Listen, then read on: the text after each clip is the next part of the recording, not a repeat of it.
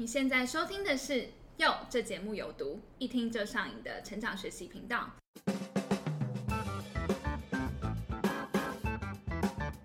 Hello，大家好，我是珍珠。大家好，我是杰德。哎，杰德，听说你昨天又写贴文写到半夜吗？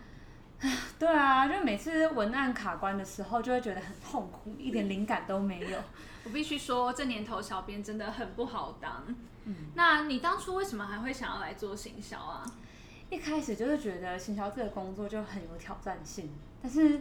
工作一段时间之后，就开始有点不知道未来该往哪里走。嗯，我也有同感呢，所以我们今天真的要好好跟我们的来宾聊一聊。我们这集请到呢是 SoWork 创办人，他将会跟我们分享他一路是怎么从大型的广告代理商到他自己创业的这段历程。那当然也会帮大家破解一下对于行销产业的迷思。那让我们欢迎今天的来宾 CJ Wang。大家好，我是 CJ 王王俊仁，然后我现在是 SoWork 的呃行销顾问的创办人，然后我以前在外商澳美那边服务了十二年的时间，然后以前大学的时候念生物，后来念管理学研究所，当了国会助理，去做了网拍，然后也做了导游、领队等等的工作。后来我为了要有一个大公司的名片，就跑去了外商奥美公关应征，一做就做了十二年的时间。然后现在比较多的东西，就在想办法把我过去学到的东西都把它模组化、组织化，透过一次一次的整理，让后面的人可以比较快速。也许我要走十二年，希望你只要走两年，就可以有十二年的功力。好像这样子，半分钟就把我十四年的岁月 跟大家交代一下哈，我也就干了这么点事。那我还蛮好奇，老师刚好提到说，其实你一开始大学读的其实是生物，是，那是什么样的机缘，现在会转到行销这个领域呢？生呃，生物到行销是还有一段距离啦。我是说，其实生物后来在大三的时候就看到学长姐。特别是学长在生物室的实验室的那个长桌上面，我看着每个学长穿着白袍，只要到三十五岁、四十岁的学长都秃头，我就觉得说，我四十岁的时候千万不要秃头，我就那样子决定，我不要再读生物了，其实就这么简单而已，没有什么大道理。然后后来我就去念的管理学嘛，然后就稍微碰了一下行销。事实上，我也从来没想过自己会到行销，因为后来先去当立法委员助理，先做的这反正狗屁叨叨做了一堆事情。然后也去做，开始做网络行销，大概就是卖在雅虎奇摩上面的拍卖，卖的切尔氏的保养品。我现在回想才知道，说为什么我对于做行销的之前，你要先对人了解很多。我发现我从那时候就埋下了一些种子，就是我很喜欢跟人家面交。大家还记得那个捷运站不出站，然后在那边我拿一罐，所以我就知道买那个洛梨眼霜的人跟。那个金盏花的人，对，然后这两个搭配起来，小黄瓜的人还有蓝色收电水的人，到底各有什么不一样？后来在我爸公司上班，我爸是一个小的贸易公司，然后他大概有四个月都没付薪水给我，因为 为什么呢？因为二代都知道，就我也不是什么二代。但是二代都会知道，说老爸就觉得养你那么大，应该不用付你薪水吧？但是他不知道我们每天吃饭还是要钱啊，然后出去跑夜店也是要钱啊，对不对？后来就是为了要得到一张名片，所以我就找了奥美，然后去应征了奥美公关里面的一个呃专员的角色的这样子的方式。然后后来运气好，他们刚好需要有一些在立法院待过的人。为为什么？因为他们要处理的是那个像彩券啊、高铁，那里面他们客户都会面临到立法院的咨询，所以还有一些博弈啊等等的这些，所以刚好他们需要这样背景的人，然后他们也很缺男生。我刚进奥美公关的时候。五十个里面只有三个男生，所以我是第四个，还蛮幸福的感觉。呃，嗯，这看你怎么定义幸福这两个字，看你那个那个扮成圣诞老公公啊，搬东西啊，什么东西，你觉得幸不幸福？了解。那那时候老师研究所读的是管理嘛？那你自己回头看这一段，就是你觉得呃研究所所学的东西，到后来在职场，你觉得是有哪些的帮助呢？二十年前，我在二十二岁那个时候所读的那些研究所的管理书籍，都是我现在在带团队，还有现在在跟大家讲的所有的方法。我们都会觉得哦，学了很多知识，比如说你线上课程看了这么多，你各种知识那么多，重点是你有去用，它才会有用。对，你没有去用，你就以为就是啊，反正你不能先设定叫教科书就叫做没用的东西。我还非常感谢那个李仁芳老师，正大客管所的老师。我记得我那时候还很白目的读了一本叫《边缘竞争》的书，然后那本书我到现在读就很有意思。但那时候我就跟我的李仁芳老师讲说。老师这本书好无聊，为什么要看这本？然后我就觉得老师那时候没打我，已经算是 很万幸的。年轻不懂事，真的真的，所以一定要一些，我还是说，一定要一些实战经验。有一本书，你可以把它贯彻到你的工作里面，就已经很受用了。因为现在的世道太乱了，哦，就。一下就说演算法变什么音色光怎么样？因为这种变动非常快，你就觉得变动很快。但是回到那个本质面，我们要做的行销还是在第一个叫做我们在对的时间把对的内容投给对的人。嗯，这就是我们要做的事情。那这个里面我们重点就是我们到底要影响哪一群人去做什么行为的改变？反正一步一步你可以非常明确的去定义。而不要每天在追逐说哦，听说演算法要改变什么什么，你回去研究说，我到底是这样子是什么样的心理，可以让他愿意再去分享这些。那你反而是那些时间，你就拿去说，我把这个照片变成影片，而不是先研究我切角要怎样，才会让这些人真的喜欢，甚至让我自己也超爱的。嗯，大家有时候都有点本末倒置，超级的，对对 对。所以还是要抓抓住那个行销的核心到底是什么。对对，所以我说那些知识，所以知识都是你自己要去用。嗯，当兵的时候，我自己有给自己那时候设了一个 KPI，就是我在六十天读了六十本书。哇哦！然后六十本书的读法就是包括到说，我是每一个类别，比如说叫做中国历史的书好了。嗯。中国历史的书里面，我就会找两个作者，然后两个作者各读两本书，嗯，然后他的时代会有点不一样，所以才确定说我对这门的知识至少有两个人不同的观点，嗯，然后这个人又有他比较早期的观点和比较现在的观点，因为人的观点都会改变，所以我自己其实，所以我自己会去这样子去整理，想办法用一个比较系统性的方式。去整理我自己学到的知识。那老师呃一开始等于说进行销这个产业，算是就是在那个大型的广告代理商。那就我们大家知道，就其实非常的糙，而且变动非常快。那老师那时候是怎么去呃去适应这样子快节奏的步调？然后还有就是可能初期有没有遇到哪些困难或者是挑战呢？我们都觉得现在的环境变动很快，嗯，比以前还快。但是在二十年前，那个。那个 Gary Hamel 就我很喜欢的一个一个管理学大师，他写了一本书叫《启动革命》，里面就写到，他就是你已经没有时间瞄准，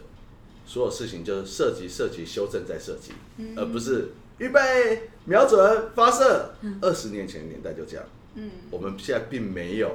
比以前变动的更快，只是资讯当然变多，但是那个变动速度大家都说哦没有啊，现在比较辛苦啊什么，不是这样子的。我跟每个新人都这样讲，你进来。你是在高速公路，我们是在高速公路上面换轮子。嗯，我们并不是停下来放上去，我们再从起步开始再找，所以我们自己一进来就知道你的转速要有一定，这就是我们在形容每个人进去的生活，在每个环境基本上都是这样，就是只要是往前冲的环境都这样，所以也没有，我觉得有一个好处就是很忙，你让自己很忙的时候，你根本也想不到说我要怎么适应，你你每天就把事情搞定就好。然后我前三个月就被老板说不想用我了啊，真的假的？我真的我在前三个月的时候，我差点就是奥美公关的生涯本来就只有三个月，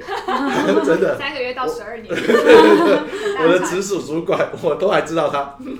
直属主管那时候是根本不要我的，就觉得我根本在这边适应不良啊等等的。然后是还好有其他几个。可能是男生还不够多，所以就说啊，巩固一个男生在公司也是个好事。所以其实一开始我也是，我大概自己以为自己的适应的好，但其实我适应这是我主管是没办法习惯的。嗯，年轻人有些问我说什么怎么去维持热情这些事情，我说，当你每天都是一点下班五点上班，你有什么时间去想热情在哪呢？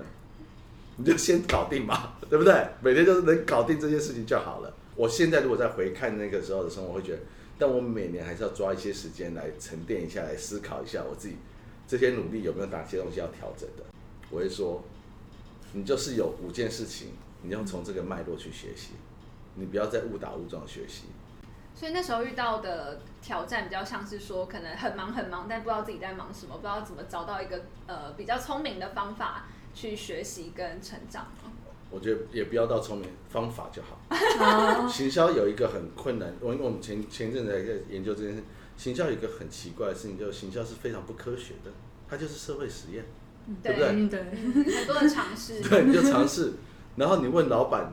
为为什么这么做的时候，很多老板也说不出来。嗯这感觉我们行销一直在说，我就觉得很妙啊。我们一直在试一些新的东西、新的科技，对不对？然后想到新的东西，但我们的经验传承是最老派的，是靠口传。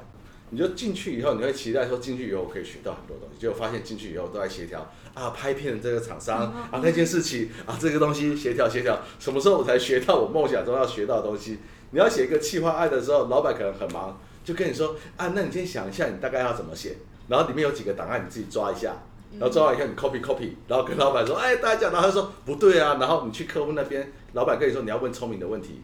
对不对？那什么叫聪明的问题？哎呀，然后就过了。哎呀是什么意思？所以我生物系的训练帮助我一件事情，就所谓叫做实验、科学化。那我觉得这件事情是我们行销业界太缺太缺的。然后以前我要带人的时候，我觉得，哎，老板，这我要怎么请他离职？老板就说，哎呀，反正你会。然后我哪里反正我会，我什么时候会了？然后我说，老板，这个我带起来有点不太会。他就用他的经验告诉你怎么用。嗯，那如果试下去错了以后怎么办？老板就骂你说啊，那你一定用错方法。所以其实老师开的那些课程，不管是线上的也好，还是实体课，其实就是试着把这些呃，可能过去的经验变成一套，就是刚才讲的科学化的方法去传给大家。没错，没错。那我们要给大家就不是一个爆红的事情，就是你错了要知道为什么错，你成功也要知道为什么成功。因为好多人来上我们的课程，或实体或网络上的课程，就是说，其实他报名的原因不是因为他不会，他做错了，他做失败了，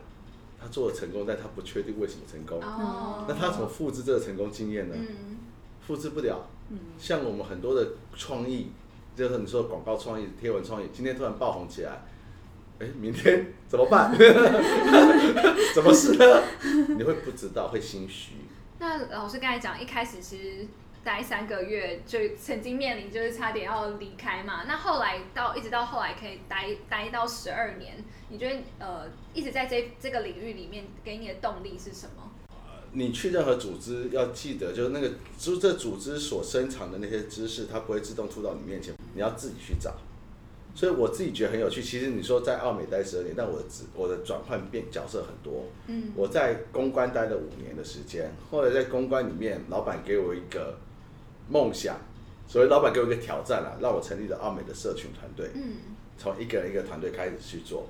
然后开始去做了三四年的时间，那时候都做网红的生意比较多。到一四年的时候，我就有转到奥美公奥美公关以外有一个团队，叫做奥美行销，嗯奥美行销 Ogilvy One，我就在那里面再重新再起一个社群团队，那社群团队比较做 Facebook 啊、IG 啊这些的。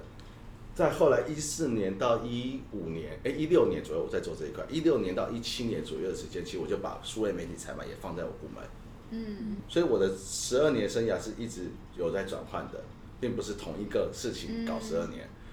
然后我就说保持一个热情，我就我一直到我要离职那一天，我都觉得很有趣，就是我每天进办公，我都办公室我都不知道会发生什么事，我都不知道发生什么事，不是 是那惊喜还是 是惊吓？是是惊喜，就又有什么新尝试会发生呢？所谓新尝试，就是我们又研究，比如消费者轮廓里面，我们到底有什么工具去研究出一些新的东西。那我们在做这件事模组的过程当中，有哪边我们又有什么改良的机会？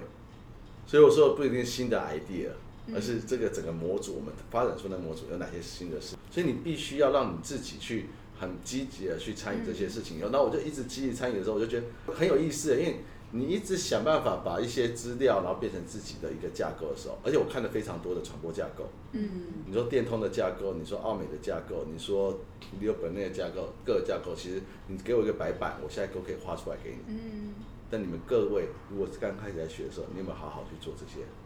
是，那想问一下老师，因为老师一开始是做就是小小 A 一嘛，然后到后来管理了三十人的团队。那在这个职称变化的过程，思维有什么改变吗？从经理变成总监的时候，如果中间可以多给我一些组织管理的训练，嗯那会更好。我觉得现在行销人很缺，嗯就他都突然之间被放大变成哦，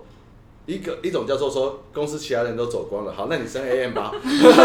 另外一个是你表现真的不错，然后你升 AM 都都都可能，但升上来以后，其实你自己都不太确定自己怎么做那个角色。嗯，我自己一边做一边学吧。嗯然后就哦，哦 对，那个真是很奇怪的一件事，就他应该是有一套在做。我自己如果现在回去再看的时候，我要一直提醒，还有提醒大家的地方是在于说，在管理学的基础上面，你越高阶的时候，你自己所需要花在专业的时间应该更少。意思就是说，当你做到总监的时候，你要写企划案，你要去处理客户的事情的时间，应该比你做 AM 的时候少。嗯嗯，你要多一点时间是在管理对。但是现在好多人都把所谓开公司的公司大会跟主管会议都把它放在管理这件事情，那那个其实有点怪，是因为你并不是花时间去思考管理，嗯或者你在架构你要怎么管理这个团队，每个人该找哪一种人进来，这就是管理的工作。嗯但是每个人都说，哦我现在忙着客户 pitch 啊、客户提案啊，什么东西我就没时间了啊，这个没关系，先找再说。哦错了因为你的人不对，你的客户就一直跑掉。嗯另外，如果你请了，你让一些这些人很不擅长，这你的员工很不擅长的生意进来的时候，就变你的员工跑掉。到后面，我的心态多一点转变，就是我还是觉得员工是真的，员工的知识和技能，还有这组织要发展的方向是很重要的。我要做的将军，我要怎么做一种是让人家会觉得他自己很厉害的将军，而不是让他觉得我很厉害。一个人厉害不够，所以后来我就很多时间，其实客户的关系也都不在我身上，然后所有我在思考就是整个组织管理上面要怎么让组织每个人发挥到他的专长，而且要怎么样这个专长是不会因为一个员工离开我们就糟糕了。A 一的时候我在想，就是说人家工作一天，比如人家工作八小时，我要怎么样才能学的比人家多？所以我就一天工作十六个小时。你那时候真的我那时候 A 就 觉得这样，因为那时候我一开始觉得我一年就想要离开了，所以我想要一年之内要学到人家两倍的东西。最简单的算术就是我工作时间拉长，那时候就这样想。那那时候是乐在其中的吗？还是觉得很痛苦？那时候根本其实不知道自己在学什么，那时候完全就是反正工作时间就耗在那边，然后尽量在那边可以待着就待着，然后想办法看到人家在干嘛，然后我们就尽量可以帮忙就尽量去帮忙一下。嗯所以在第一年，因为那时候我 GRE 也都考好了，嗯然后我就准备要出国了。哦 所以我那时候就已经早就都觉得一年就要出国，所以后来也是就后来没有，就是因为觉得哎、好像在这边再继续发展下去是一个还不错的一个一个就可以继续学习一些东西了。嗯，那那时候放弃就是去国外读书的机会，会觉得可惜。现在很可惜。其实我会觉得可惜，是因为我一直以来是英文就不好，英文没练好，影响到我现在什么样。我想要把我这一套用在国外的时候，嗯我没办法变成自己是那个讲者。没办法转译这样。对，所以我觉得可惜在这边，所以是我自己真的有一些梦想想要去做，所以可惜在那边，导致但说不定我如果从现在来看，我那时候没去，我说说不定也是一个正确的，对我来说是一个造就现在的我嗯嗯的一个过程。回到个人也是一样，就是品牌也是一样。所谓的品牌是什么？品牌就是你有个承诺，然后你就一直表现它。嗯人家就会知道你这个品牌长什么样。如果你表现的初一十五不一样的时候，人家就不知道你长什么样了。一致很重要。对对，我为什么要讲这个？就有些机会来的时候，其实它真的不是你本来你自己品牌的承诺的时候，你只好放弃掉。那想问一下老师，就当初在创办 Soul Work 时候，是主要是想要解决怎样的问题？？Soul Work 核心就是在于 make social works，所以我一开始的出发就是说，社群不是只是社群媒体，社群是让一群人喜欢你，激发他们愿意去分享、去拥护你。嗯这是我的概念。但是目前大部分都把它视为社群媒体。Facebook，你每天在怎么投广告，他哪天倒的时候，那广告钱一分都不会还给你。嗯你为了冲他所谓上面的粉丝数、互动数的钱，他一分都不会还给你。所以反而回来是说，如果我要鼓励人家做的事情，就 make social works，让社群去发挥它的影响力，而不是让社群媒体发挥影响力。所以这人家比较多讲的像铁粉的概念，但是我有一个就是我们在做就数据化的内容行销，协助行销人人员做三件事情，这也是全球的行销人员他们目前在二零二零年的时候最苦恼的三件事情。他们觉得如果要精进能力，有三个事情他要精进：内容策略、专案管理能力，还有包括一个叫做数据分析能力。那想问一下老师，就是因为过去是在广告代理商担任主管理职嘛，那觉得在自己创业和在过去在广告代理商的时候，心境上有什么转变呢？我觉得我离开奥美是我自己希望把我自己发展出的方法论去推行到比较中型或小型的企业。我们现在有更多的一些新的自己的尝试，以前都是嘴巴跟客户说哦，你 Facebook 和 IG 怎么操作。现在我们更多，你可以看小编神器粉丝团、CJ So Work 的 IG、Media 上面 CJ So Work 等等的，你看这些平台上面，我们就自己一直在写不同的东西，再试试看说那到底真的很落地的东西是什么？我们不能只给人家一个梦想，这梦想是要落实到内容上面，要怎么去做？而且我们现在做的完全不牵扯到执行，所以不执行是说我们不做小编，但是你的所有内容我们帮你看，甚至我们会帮你重新全部改掉。嗯，但我们做的就是纯粹是以咨询顾问手把手的这种方式，那这也是对我来说是很尝试的，嗯因为客户都会觉得我直接把小编都包给你就好了，嗯 这最简单嘛，这这这是一个很好玩的一个 business model，我觉得很有意思。嗯，那自己因为创业就等于自己是当老板嘛，那当主过去当主管跟现在当老板，比如当老板有发现哎创业其实有哪些辛酸血泪可以分享吗？创业真的是每天都不每天都在怀疑自己的人生，就是你真的就不知道，因为没有人会告诉你对或不对，嗯。然后你当然会希望为什么，当然也比较体会人家需要找 mentor 去跟你去真的去聊一聊，嗯然后他并不是给你答案，而是跟你一起，有时候只是帮你肯定说你的答案是对的，嗯要往这边走，给你一个信心。所以当主管的时候，比较是在那个环境里面，然后你会觉得我自己要去跟那个组织奋斗，因为你有想改的东西，那组织更大，嗯你想改的改不了，你觉得要再加进的没办法，因为它就是有五百个人要协调。嗯然后所以那个你会有一些困境在，但主管里面当然你就是反正好好冲生意，你只要所有东西你都做错了，业绩达到你就对了。创业的人我倒可以推荐，真的可以去看那个丘吉尔的那个《The Darkest Hour》，嗯那一个里面他在讲，他在做一个他自己都不确定是不是真的要起身来反抗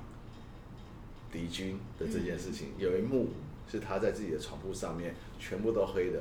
他在自己的床铺上面坐在那边，旁边都黑的，他他一个小小的灯光，他在思考：我真的不该投降吗？我真的要去勇勇敢的对抗吗？那就创业者每天都想说：我真的不该妥协吗？我真的要往我自己那个梦想去走吗？嗯我到底要追求在说理想还是现实？但我绝对不可能要想要放弃理想的嘛。那想问一下老师，就目前接触的客户，大部分是遇到哪类型的困境，会需要寻求你们的协助？然后老师大概是就团队是怎么协助他们来解决这些困境的？我们遇到很多客户是连问题都不好定义的，嗯好、就是比如说我们有一些比较，如果代代理商待过的人会知道，客户要写一个 brief 嘛，告诉你说他任务的的说明嘛。我们客户大部分就说，嗯，反正我下个月好像有有个活动，我觉得应该办一下，你可以帮我想一下嘛。好，就结束了，这下去到我们的事情了。所以我倒觉得我们现在常在做的事情，就是客户其实他对于包括他对于数位环境、对于内容行销，我比较锁定在内容行销这一块。然后他请了一些人，但他一直觉得怪怪的，嗯一直不确定这样做对不对，所以他需要有一套方法论，去引进来他们公司里面，用这一套带着团队去做。然后，所以我们的工工作里面就包括先帮你把一整年的策略方向定好以后，帮你先把一整年的行事历排出来。嗯好多公司是没有年度行事历的，好，那个光社群的行事历都不一定有。好，然后第再，因为这样子的策略方向，所以你应该找什么人进来。所以倒不是，我一直推荐说，倒不是先请人再找方找方向。我们工作比较是前面先帮你定了方向，然后手把手的帮你去看该找哪些人，每个人的工作定义是什么，我们会帮忙写 JD。那其实我我觉得蛮多人都会对行销这个职位或者产业会有点误解，像有些人就会觉得，哎，行销好像进入门槛其实蛮低的，然后好像相较其他，比如像你老师以前读的生物，嗯好像行销感觉听起来是专业度比较低。那老师自己觉得，就是呃，行销它的价值跟影响力在哪里？行销回来的本质还是在帮品牌去建立与消费者中间的桥梁。嗯所以现在行销都太惯性思维，就是我就开始要去做，比如我要做什么事情，然后再就是预算分配，就所有的都喜欢在从这个，然后我们哪个媒体要投多少钱，嗯。所以我预算分配怎么样？但形象不是那件事情，形象我们国来就是说，包括到 research 产品的设计，像你们像 research 这一块嘛，说该带来你们下一个阶段的课程内容，嗯。这就是行销在做的事情。嗯。然后我们要怎么去测试出来，然后让有一群人喜欢我们，然后包括到后面我们要怎么利用最省钱的，所谓最省钱就是你想办法有办法借人家的光来打我们的光，异业合作怎么变成结盟，这些，这就是 marketing 在做的事情。只是因为 marketing 现在大家都回到觉得说，反正就预算分配，所以 Facebook 要下多少广告，我们先决定。为什么呢？因为这个比较好想。嗯你要先想我要跟谁合作，跟我 Facebook 两千块，还一万块、三十万，但这个比较好想啊。但是你这个就是一次性一次性，啊，如果跟人家结盟变成一个关系的时候，一个网络的时候，那就是比较长久的东西。所以我不喜欢那个东西叫做说，你用品牌做一个借口，再告诉人家说，反正这个就是品牌的预算，你要长期来看得到效果。哦因为品牌，你各位可以自己去试，你去看一个粉丝团，你去看他一一个月的文章，你去看两三个 IG 他两三个月的一一个月文章，你是不是就已经对他有一个感觉了？嗯嗯，他是三年吗？不是，那不是拿来推诿说我们现在做的不成功的方式。嗯。那你老师觉得就是什么样的人适合走就是行销这条路呢？如果我这样讲我自己的话，就是至少我们每天都觉得在解题都在发生一些新的事情，就我对这些东西是一直勤勉不倦的，自己都觉得很开心。如果设法回到说所谓新人这件事情，就是说你一开始还没特别找到什么人生方向，嗯你还不确定到有好几个 offer 在等你，不确定你要走哪一个的时候，你到底决定说要怎么去决定说我要不要先走行销？行销它的确它不是一个专长，所以不是一个专长是说它好像不被认为是一个很科学的东西，嗯但这就是我觉得应该要打破的。所以为什么我们要投那个方法论啊这些东西，它就是应该是一个专业的事情。嗯但目前不认为是专业的地方，是因为每个人都靠口说。就卖 idea 的时候，比如你我们跟老板卖 idea，就说最后看谁坚持的久。我现在面试人都说，我们的面试并不是你现在会什么，因为你现在会什么，说不定明天就没用，嗯而是你怎么去学习新技能的能力。嗯所以我们要问的是说，哦，你今天说你会这件事情，你会行销，那我就问你行销里面，哦，哪一件事情是你最骄傲的？嗯啊，这件最骄傲的事情，我问你，你那时候从不会的时候，你怎么学到会的？嗯这就是学习的过程，所以我们重视的是学习这个过程，而不是你现在会什么。现在很多社群小编都是要基基本上都是要十八般武艺，样样精通。那老师自己怎么看待就是斜杠？我讨厌以斜杠为荣，嗯就是我所谓讨厌斜杠人为荣，跟我讨厌 freelancer，然后想自由接案者的概念是一样的。就是所谓斜杠，你去尝试一些不同的东西，因为斜杠当然我我我是没多读啦，所以我认为斜杠就是好像我现在一方面觉得是摄影师，然后我又一方面又是什么，一方面又是什么，我们大脑一次就只能做一件事情嘛。我可以同意是你有一个核心能力，你从那个核心能力，比如我会内容行销，嗯我这内容行销我就把它延伸到官网的内容，把它用到什么，但我同样一个核心能力，但我要的不是你去培养很多不同的专长，嗯那不一样，你可以帮他当兴趣。根源上面来讲，我现在也在教育我一些课堂上面的教育，就是说你在请一个社群性，为什么前面讲说组织里面的角色分配很重要，就是你要很清晰，你的你的粉丝团到底是要以创意为主，以 GA 的追踪为主，以媒体采买为主，那个定下以后再去找那个人，嗯所以他又要会点片，要会什么？我会说大部分就没办法精通。嗯大脑一次，你就能也记得，大脑一次就只能处理一件事情。所以斜杠这件事情，其实我自己一个是聘用你的雇主那一个人，他有没有把他自己要怎么做搞清楚？肯定没有。嗯第二个，你自己如果又觉得说，哦，我会很多，然后老板来我又全部都 OK，然后全部都尽量学，然后你觉得这样很荣很光荣，你就会丧失掉你对哪一个东西真的很专长的一些嗯机会点。我觉得社群小编里面有一块，雇主、老板们要去懂的事事情，就策略定好，嗯。从策略去找你要的人。因为我觉得很多老板心态就是，他就觉得哦，我预算有限，那当然我今天找这个人，你如果会越多，那他就会觉得很赚。但其实事实上不是这样。对，因为你没有发挥到他厉害的地方，嗯你没有让他真的有某个厉害的。嗯然后我们的武器，你就像我们所有的东西都像一开始，或者说我们其实，你只要有一个东西人家买单，因为为了这个付钱，你就够了嘛，嗯嗯对不对？你不用十八样，然后每个人不呃十八个擅长，十八个擅长都没有人买单，那不是白搭吗？所以客户你们要做的也是社群上面要做，就你要不然就是创意超强，要么就是什么策略超强，还是什么超强，反正有一个厉害，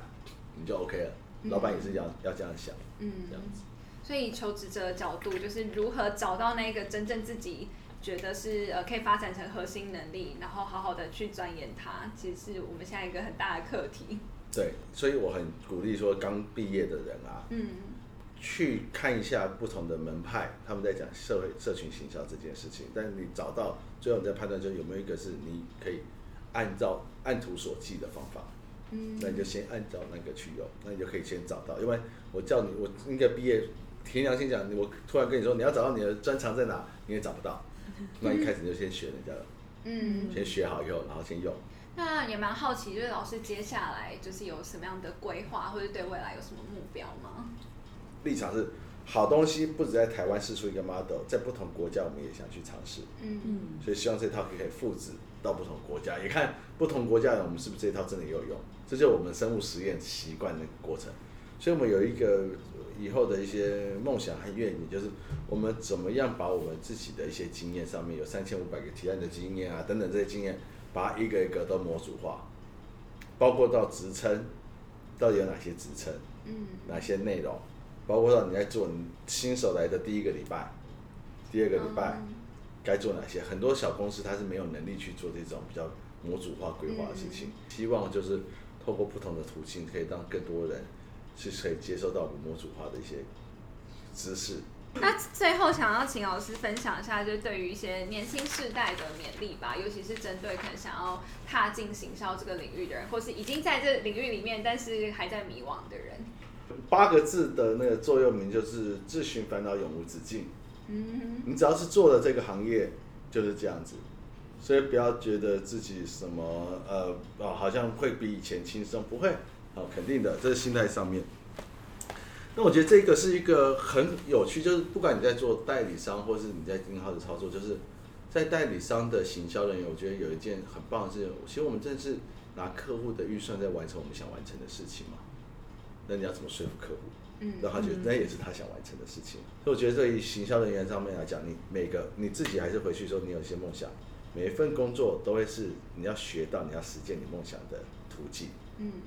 那你自己知道你要怎么好好的去学到这些东西，这样认真的去学。然后，当然啦，你要知道说人生每个人一天都是时间是这世界上算是非常公平的一个资源嘛。嗯就是大家都讲这个观念，所以你怎么样去让你学的东西不要去学到一些皮毛，先从根源上面的东西去学，基础的理论上面去学。我觉得这个就是我会给一些年轻人的一些建议，这样子。嗯，好，那我们这边有收集一些粉丝的提问，然后想要请教老师。其实粉丝蛮多人问的，就是大家都会觉得行销人一定要有创意。那如果他不是一个有创意的人，那他适合走行销这一条路吗？但是我以前就喜欢这样，就是这个案子我特别想做企划的时候，我就会去拜托创意来帮我想创意。嗯我特别想要想创意的时候，我就拜托企划来帮我想企划。那只是我时间分配上面不够，所以并没有说谁特别会想创意，嗯谁特别不会。因为策行销，像我刚才说，你如果看我们行销策略实战，我里面创意的地方超少的。嗯嗯嗯其实当你比如说我问我你们这些发问的人，就说你有没有跟哪些人聊天的时候，你会源源不绝一直聊天，你会一直想说，哎，我们好像怎么聊都聊不完。肯定有些朋友你会这样子的嘛？嗯那你需要培养什么技能，你才能跟他聊天吗？没有吧？那你一样啊，因为你在沟通就是你的朋友、你的消费者，你就把他当你朋友的时候，你就是跟他聊天啊。然后你是不是要推荐的时候，你要比如说这个东西很好用的时候，哦，今天这个录音录音麦克风很好用的时候，你看到某些人你要推荐的时候，你就知道怎么推荐，嗯那就我们所谓的创意嘛。那有什么困难吗？没有，困难是在于说你要怎么认识到你的消费者，嗯不是用二十五到四十岁那种虚幻的东西在用嘛。所以不用担心，创意我们在课程里面有教你，我记得我们有教那个动脑的方法论，嗯。嗯。所以你只要记得，你不会的人，你就去用我们那个动脑方法论，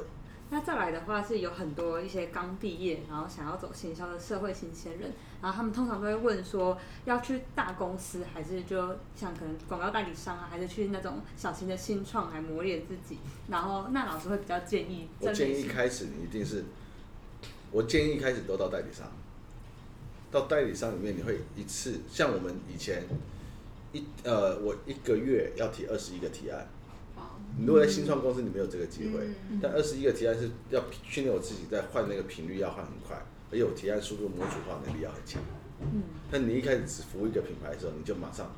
就这个品牌而已。嗯。所以我觉得一开始一定